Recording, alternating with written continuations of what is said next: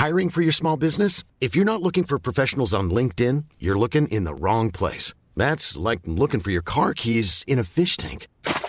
LinkedIn helps you hire professionals you can't find anywhere else, even those who aren't actively searching for a new job but might be open to the perfect role. In a given month, over 70% of LinkedIn users don't even visit other leading job sites. So start looking in the right place. With LinkedIn, you can hire professionals like a professional. Post your free job on linkedin.com slash people today. Etwas, was ich ja immer wieder höre und auch sehr gerne höre, ist, dass sich meine Leserinnen so erkannt fühlen. Nicht ertappt, mhm. sondern erkannt, gemeint und verstanden. Das, das freut mich irgendwie ganz besonders, dass sie sich so aufgehoben fühlen mit ihren Ängsten, Nöten, dem Peinlichen in uns, was ich immer benenne, nie um mich lustig zu machen, sondern immer als, ich bin ja auch so. Also mhm. wir sitzen alle in einem Boot und das ist mir eigentlich immer so das größte Anliegen, dass man das Buch zuklappt mit dem Gefühl, ich bin nicht allein.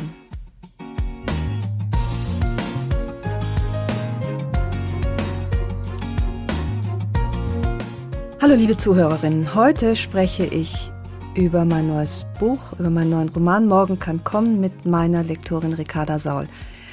Und ich fange gleich mal an, eine Stelle vorzulesen, die ganz viel aussagt über eine der Protagonistinnen, nämlich über Ruth, die Frau im Schatten. Dafür ist es doch viel zu spät. Ich finde diesen Satz in dem Moment, wo ich ihn laut sage, so schrecklich und so falsch, dass ich ihn am liebsten zurücknehmen, in der Luft zerreißen und mit einem lebenslangen Fluch- und Aussprechverbot belegen möchte. Seit wie vielen Jahren entschuldige ich meine Lethargie, meine Angst vor Veränderung schon damit, dass es angeblich zu spät ist, um nochmal neu anzufangen. Wie lange rede ich mir schon ein, dass mir nicht genug fehlt, um zu gehen? Wie lange schon gebe ich mich mit zu wenig zufrieden und behaupte, das wenige sei für mich gerade gut genug? Manchmal regen sich ein paar Ideen für ein anderes Leben in mir wie Vogelküken in einem Nest. Bloß werden die meisten von ihnen niemals flügge. Sie verenden irgendwo auf dem steinigen Weg zwischen Imagination und Wirklichkeit und scheitern an ihren drei schlimmsten Feinden der Trägheit, den Bedenken und dem Zögern. Manchmal, so wie jetzt gerade, regen sie sich noch die dahin siechenden Ideen und versuchen nochmal auf die Beine zu kommen, leise gemurmelte Fragen gegen das ohrenbetäubende Rauschen der Gewohnheit. Wo will ich hin und was hält mich auf? Wer will ich sein und wer hindert mich daran? Brauche ich ein Ziel oder reicht ein Weg? Suchen statt finden, Wege wagen, statt mich durch das Definieren von Zielen schon vor dem Aufbruch zu entmutigen. Mich aufmachen, mich ausprobieren, notfalls umdrehen und einen neuen Versuch starten. Warum nicht jetzt? Ich kenne meine Antworten zu alt, zu riskant, vielleicht im nächsten Jahr oder im nächsten Leben. Es ist zu spät. Ja, eine ja. Stelle, die die ganz tiefe Fragen stellt. Und die tatsächlich auch Fragen stellt, die viele Frauen kennen, würde ich meinen. Ja, glaube ich auch. Also ich finde es auch, dass das äh, charakterisiert Ruth, diese Frau in der Lebensmitte, die so lange in einer wirklich vergifteten Beziehung äh, gelebt hat, sehr gut und ist gleichzeitig aber auch, finde ich, äh, ob schon sie so dramatisch ist, bringt es in, glaube ich, ganz vielen was zum Klingen, nämlich dieses Gefühl, hm, wo stehe ich und wo will ich hin oder wo wollte ich eigentlich mal hin? Das ist das Morgen kann kommen ist ja ein eigentlich ein Roman für die Lebensmitte, wo eben ähm, Frauen sich fragen, gefalle ich anderen oder gefalle ich mir selbst und was kann ich dafür tun, um mir selbst besser zu gefallen und vielleicht ein bisschen mehr meine eigenen Bedürfnisse in den Vordergrund zu stellen. Und Ruth ist natürlich wahnsinnig schlecht darin, sich um sich selbst zu kümmern. Mhm. Und äh, finde ich aber macht dann im Laufe des Romans ganz gute Fortschritte. Allerdings, allein die Tatsache, dass sie sich diese Fragen stellt, das ist ja schon ein, ein wichtiger Schritt. Ja. Und ja. für sich auch zu erkennen, dass man vieles für andere getan hat oder dass man etwas gefolgt ist, was einem eingeschrieben war, was von einem erwartet wurde.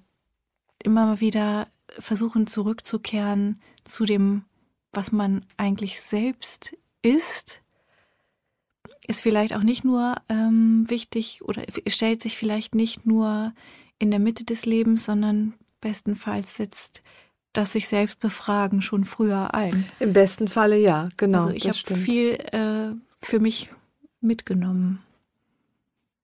Na, das, ja, das ist schön. Ich, ähm, ja, ich, ich finde auch, dass Ruth eine ganz entwaffnende und manchmal auch so schreckliche Ehrlichkeit ja. sich selbst gegenüber hat, wie sie sich beschreibt als Frau im Schatten, die sich eigentlich aber vormacht, sie stünde an seiner Seite, als Ja-Sagerin, die, die, deren so viele Sätze anfangen mit eigentlich würde ich lieber oder eigentlich möchte ich, die im Konjunktiv lebt. Und das ist auch so hart, wie sie sich das eingesteht und gleichzeitig aber, ich glaube, das kennen wir auch alle, mehr oder weniger, äh, versucht sich aber das Leben, in dem sie sich eben eingerichtet hat, auch schön zu reden und, und schön zu reden oder auch schön zu finden, indem sie sagt, mein Mann ist ein wahr gewordener Traum, den wollte ich haben und ich kann ihm schlecht verübeln, dass er im Laufe der Jahre ein bisschen verstaubt und vergilbt ist, so wie die Bilder an der Wand, die man irgendwann auch nicht mehr sieht und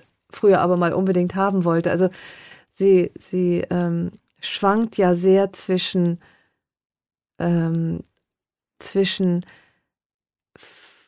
Sehnsucht nach Freiheit und gleichzeitig auch ähm, dem Sicherheitsbedürfnis, die Dinge so zu belassen, wie sie sind und wie sie sie schon so lange kennt. Und da bin ich ja zum Beispiel auch ganz groß bin. Ich bin ja ein sehr sicherheitsbedürftiger Mensch und äh, in dem Punkt konnte ich Ruth auch ganz mhm. gut verstehen, dass sie, ähm, dass sie auch ja auf eine gewisse Weise rührende Treue äh, an den Gegebenheiten mhm.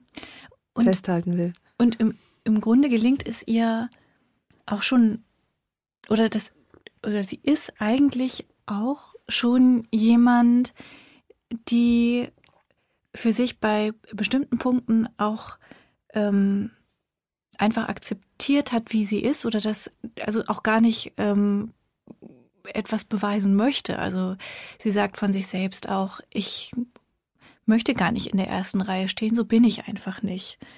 Und das ist auch in Ordnung.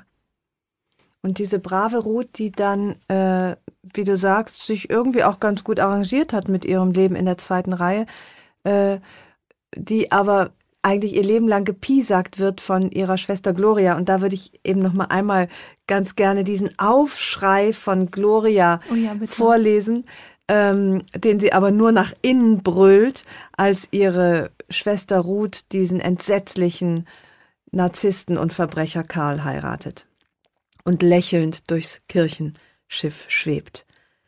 Hört alle auf, damit zu lächeln, wie sie mich aufbringen, diese sanften Schafe, wie sie mich empören, diese zahnlosen Frauen, die sich alles gefallen lassen, bloß um zu gefallen.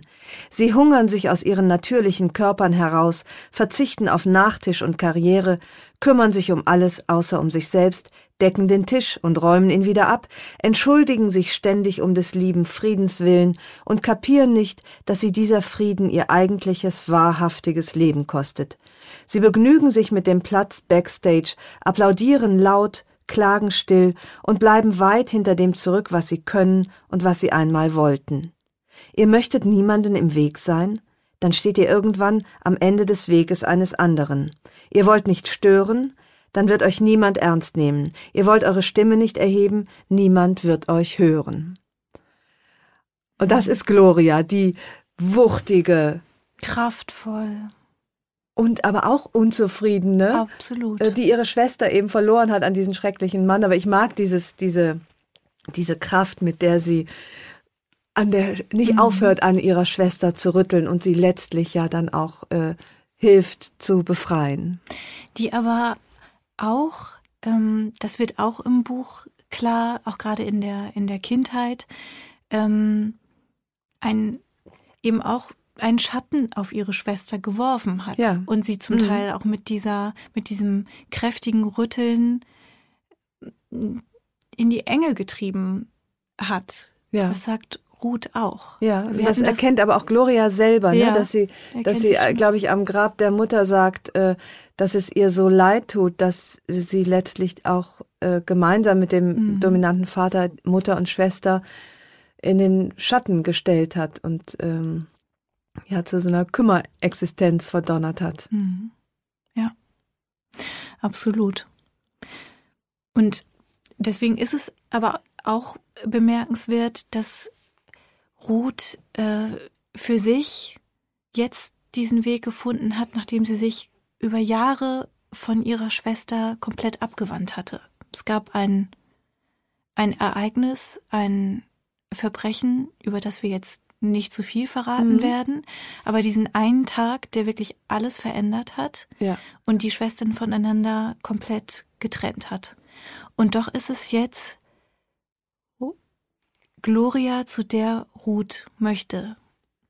In einer Situation, in der sie für sich gerade keinen Ausweg findet, sich ins Auto wirft, die Dogge Dagmar noch Oh. mit rein Dagmar, holt über Dagmar haben wir noch viel zu Moment. wenig gesprochen. genau. Und sich die 800 Kilometer auf den Weg macht zu ihrer Schwester. Ja, in allergrößter Not äh, flieht sie so wie früher als kleines Mädchen, wenn es draußen gedonnert hat, kroch sie ins, ins Bett ihrer großen Schwester und äh, ließ sich trösten. Dagmar übrigens, du hattest mal nach Namen gefragt, wie meine Namen Ja. zustande kommen. Dagmar ist eine sehr, sehr enge Freundin von mir und ich hoffe, sie wird beglückt sein, dass sie sich in so einer wunderbaren Dogge äh, äh, erwähnt fühlen darf. Das ist die Herzliche ganz Grüße an Dagmar. Dogge. Ja. Ich habe neulich ein ähm, Interview geführt, wo mich die Journalistin fragte, ob es wirklich Frauen gäbe, die sich so unterordnen in einer Beziehung wie die Protagonistin Ruth. Ähm, das sei doch eigentlich nicht mehr zeitgemäß. Und ich äh, stutzte so einen Moment, weil es mir natürlich immer ein großes Anliegen ist, dass, dass möglichst viele Frauen sich wiederfinden in, in, in meinen Protagonistinnen. Und fand dann aber, also das ist natürlich extrem, die Beziehung von, von Ruth und Karl ist ja extrem. Mhm. Mit einem Narzissten zusammen zu sein, ist halt wirklich eine äh, eigentlich nicht zu lösende Aufgabe. Aber ich finde, ich weiß nicht, ob du das auch so siehst, dass doch äh, sozusagen so, so Grundstrukturen dieses sich in den Schatten stellens ganz viele und insbesondere eben Frauenleben betrifft. Dass man sich doch auch in so einer derart in die Enge gedrängten Frau zumindest in Teilen wiederfinden kann. Ich kann es jedenfalls. Ich kann es auch. Ähm, weil es ja auch schon damit anfängt, dass man manche Entscheidung, die man getroffen hat, auch nochmal neu betrachten kann. Welche Vorzeichen gab es? Bin ich, äh, bin ich erstmal, habe ich vielleicht erstmal die Ausbildung gemacht, weil meine Eltern es sich wünschten, das ist jetzt einfach nur so ein Beispiel, ja. aber Mhm. ähm,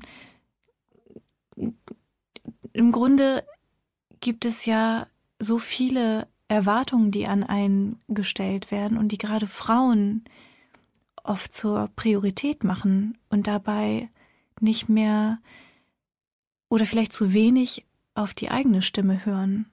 Und das ist auch etwas, was, was Ruth in diesem Hm. Roman lernt, wo sie eine Entwicklung macht hin zu einer Frau, die auf sich selbst hört und die, die nicht mehr fragt, bin ich es wert, mich selbst zu fragen, darf ich das?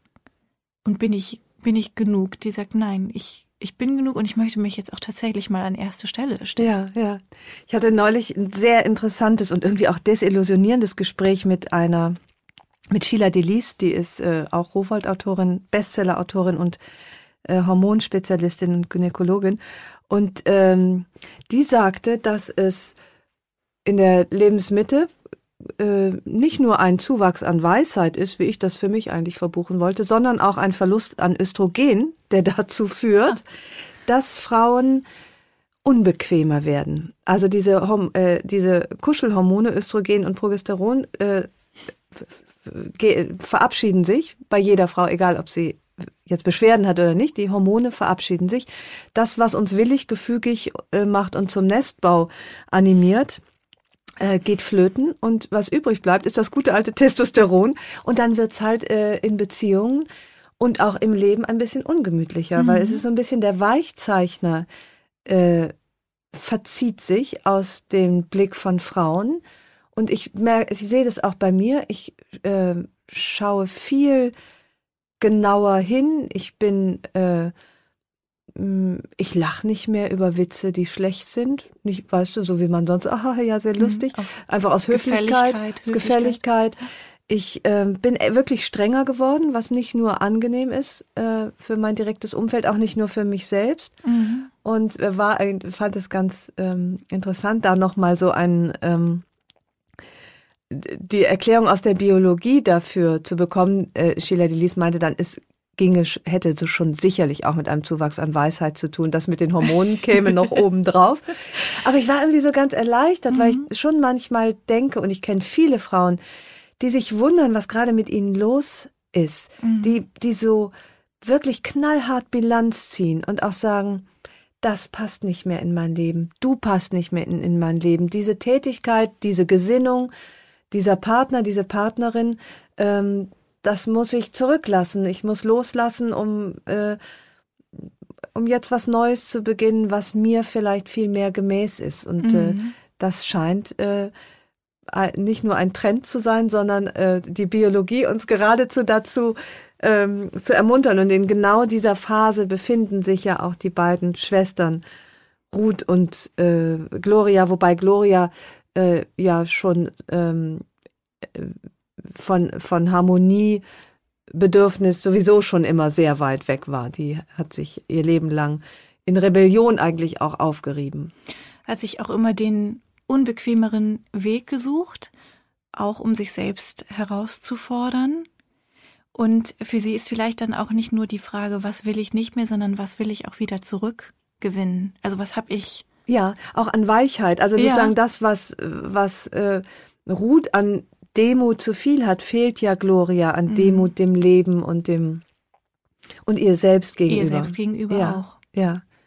Also diese harte Schale sich selbst und dem Leben gegenüber. Da können die beiden Schwestern äh, ja noch sich irgendwie noch gut ja. äh, ergänzen und bereichern.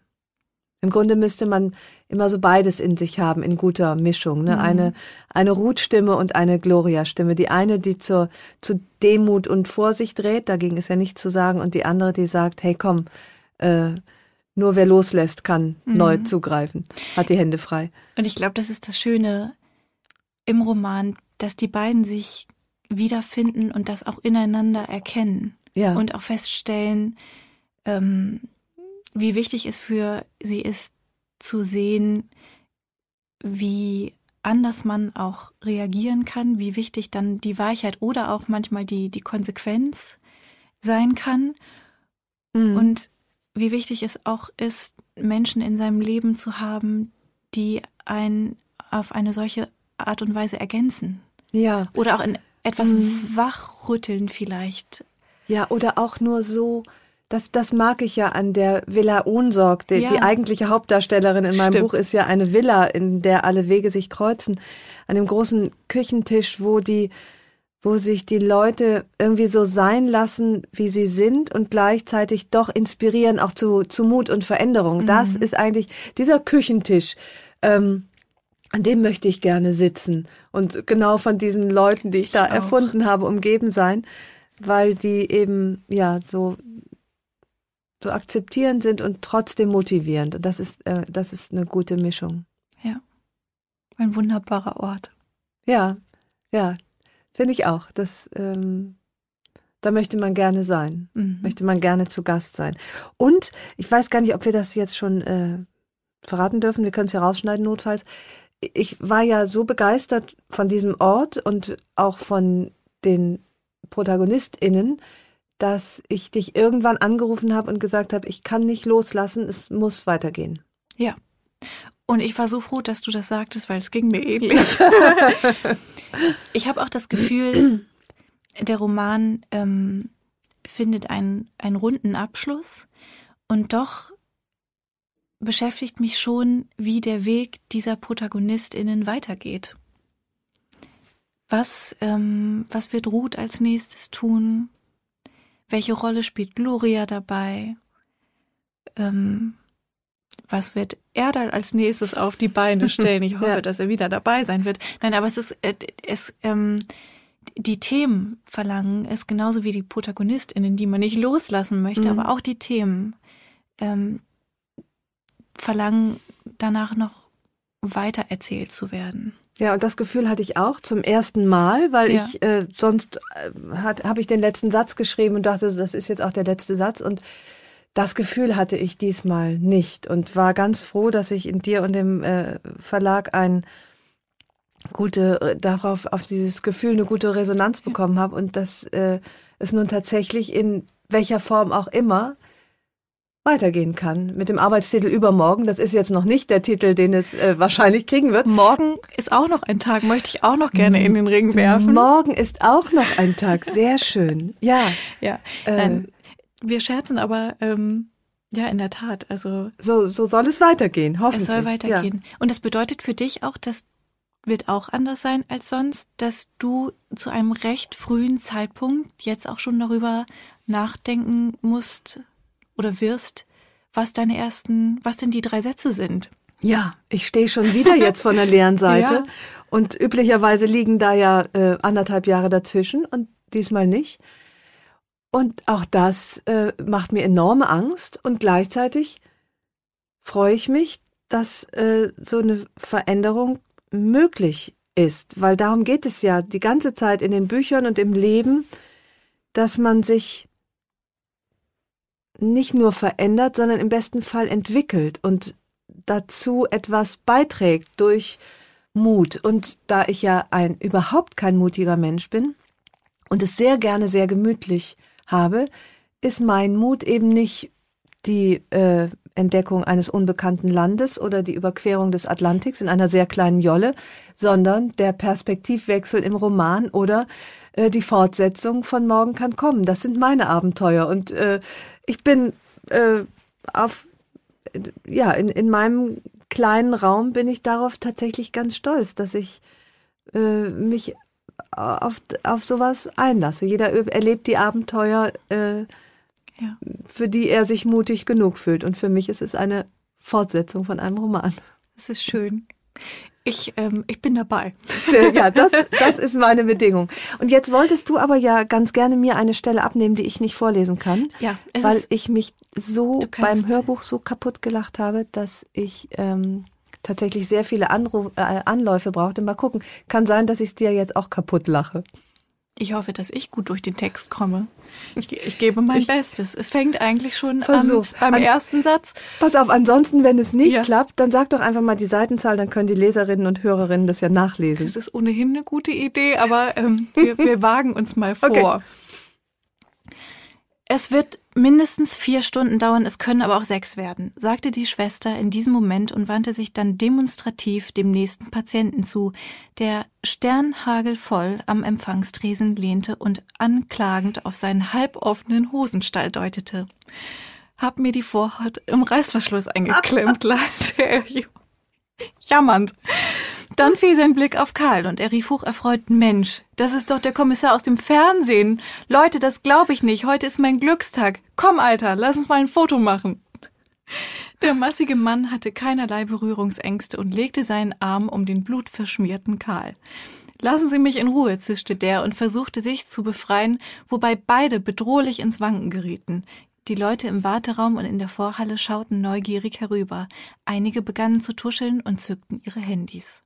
Eine Frau mit einer nur notdürftig versorgten Platzwunde am Kopf kam hinzu, richtete sich kurz das blutverkrustete Haar und bat erregt um ein Selfie.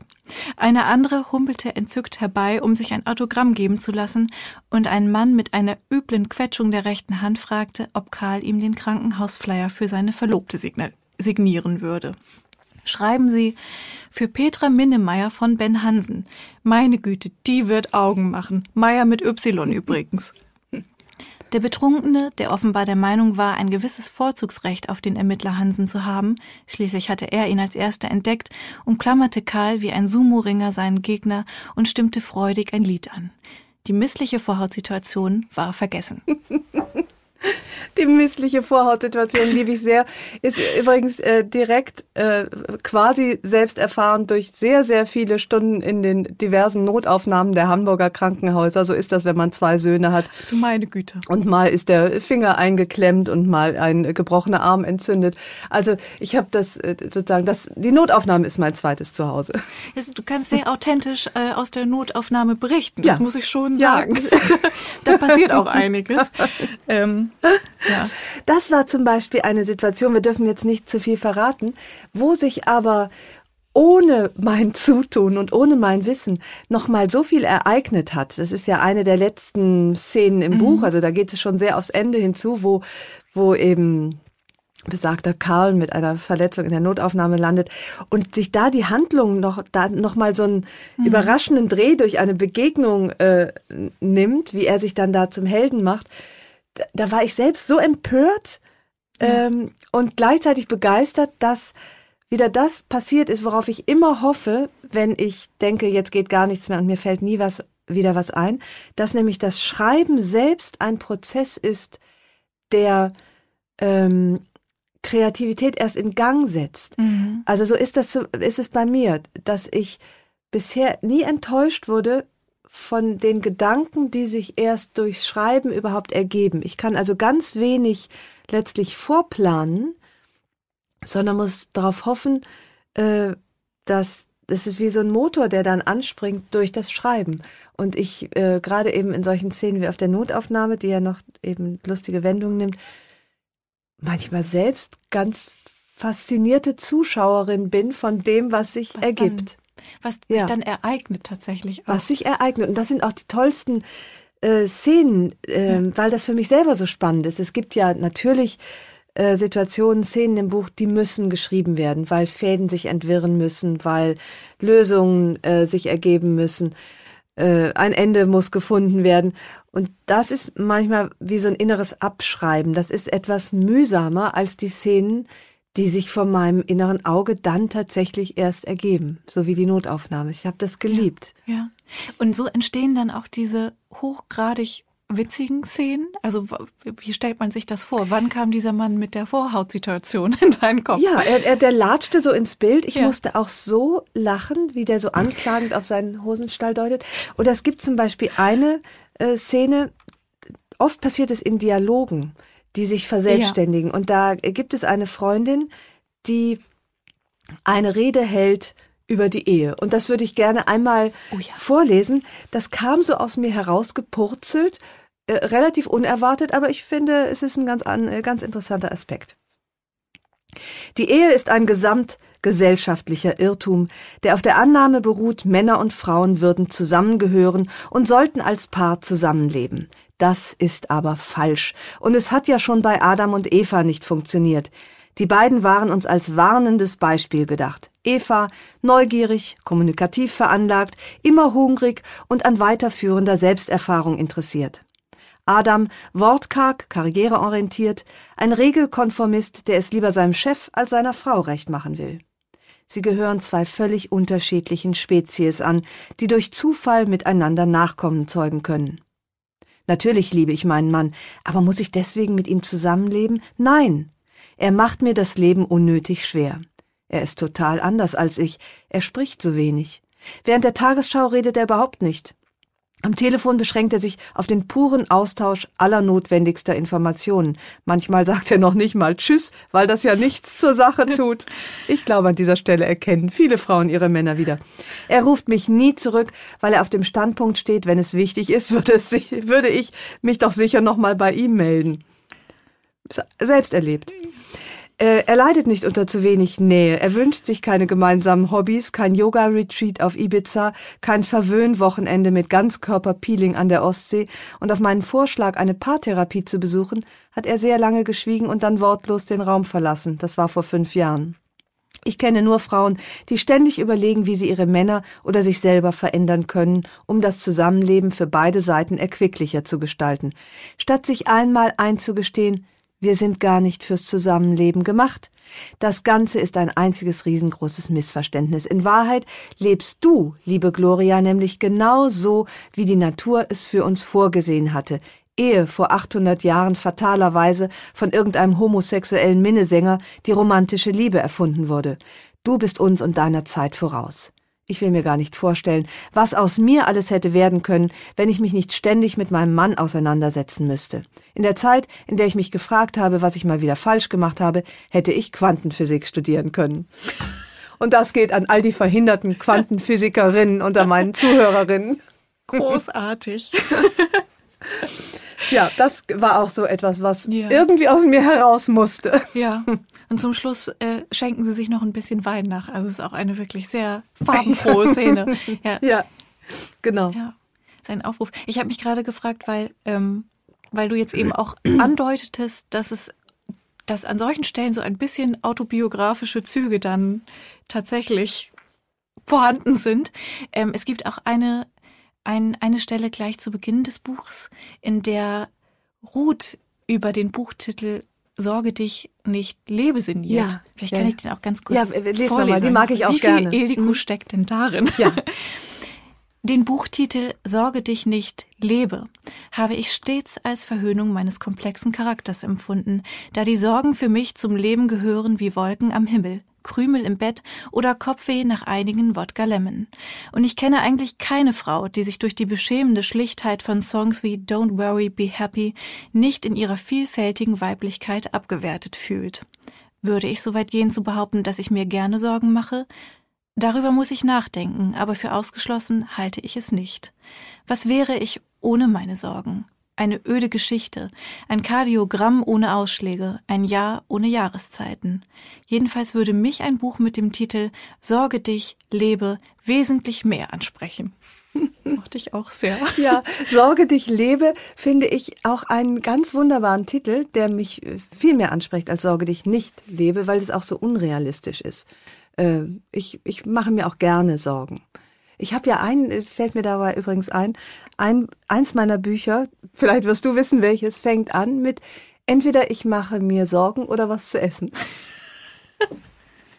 Und äh, das ja. gilt leider bedauerlicherweise immer noch. Nein, nicht bedauerlicherweise. Ich liebe das Essen und ich liebe meine Sorgen, weil sie tatsächlich ähm, letztlich auch meine Arbeit möglich machen. Du mhm. kannst keine sorglose Schriftstellerin sein. Das geht gar nicht, weil mhm. du dich ja beschäftigen musst mit dem Leben und den Schwierigkeiten und den Ungemütlichkeiten. Mhm. Und wenn es nur ist, die, ähm, äh, und wenn es nur dein Körpergewicht ist oder dein, äh, oder eben der Mann, der bei der Talkshow nicht beschallt werden will. Ist eine ganz unschöne Situation bei uns zu Hause. Ich äh, kommentiere gerne das, was ich sehe. Mhm. Sei es die Tagesschau, im Tatort äh, würde ich gerne derweil sprechen, würde sagen, sowas wie, ach guck mal, der hat doch schon so ein richtiges Mördergesicht. Wahrscheinlich ist er es extra deswegen nicht. Ich sage es dann auch immer. Ja. Oder sag, ähm, schau mal, neulich sagte ich etwas, schau mal, ein Bauchschläfer. Ich meine, gut, das war jetzt keine wahnsinnig interessante Bemerkung, aber ich möchte nicht ins Nichts hineinreden. Ja. Aber mein Mann beteiligt sich an solchen Gesprächen nicht. Ist auch manchmal hart. Gut, ja. also so hat jeder jedenfalls mhm. äh, diverse Schicksale zu meistern und wenn man sie nicht als solche erkennt, kann man keine Schriftstellerin sein. Man das muss schon auch sagen. immer etwas dahin sehen, wo es auch weh tut und wo sich auch manchmal der Schmerz versteckt. Ja, äh, genau, da wo sich der Schmerz versteckt und vor mir kann sich kein Schmerz verstecken, weil mhm. ich äh, sehe ihn und ich habe ein ja. geschultes Auge äh, für die kleinen und für die großen Schmerzen. Mhm. Und ähm, das, finde ich, macht das Leben mm, äh, nicht leichter, aber bunter. Mhm. Und das ist das Geschenk für die Leserin deines Buches, weil, weil du die Dinge benennst, die viele von ihnen kennen und fühlen oder vielleicht auch durch die Bücher für sich entdecken können. Das ist etwas, was ich ja immer wieder höre und auch sehr gerne höre, ist, äh, dass sich meine Leserinnen so erkannt fühlen. Nicht mhm. ertappt, mhm. sondern erkannt, gemeint und, und verstanden. Mhm. Und ähm, das, das freut mich irgendwie ganz besonders, dass sie sich so aufgehoben fühlen mit ihren Ängsten, Nöten, dem Peinlichen in uns, was ich immer benenne, aber nie als, nie um mich lustig zu machen, sondern immer als, ich bin ja auch so. Also, mhm. äh, äh, wir sitzen alle in einem Boot und äh, das ist mir eigentlich immer so das größte Anliegen, dass man das Buch zuklappt mit dem Gefühl, ich bin nicht allein. Das ist wunderbar. Und damit belassen wir es auch und verraten nicht mehr aus Nein. Morgen kann kommen und hoffe, dass wir die ein oder andere äh, Hörerin zu einer Leserin machen heute. Ja, das wäre toll. Vielen Dank für das Gespräch. Ich danke dir für die Einladung. Sehr gerne. Du hast einen Spaß gemacht.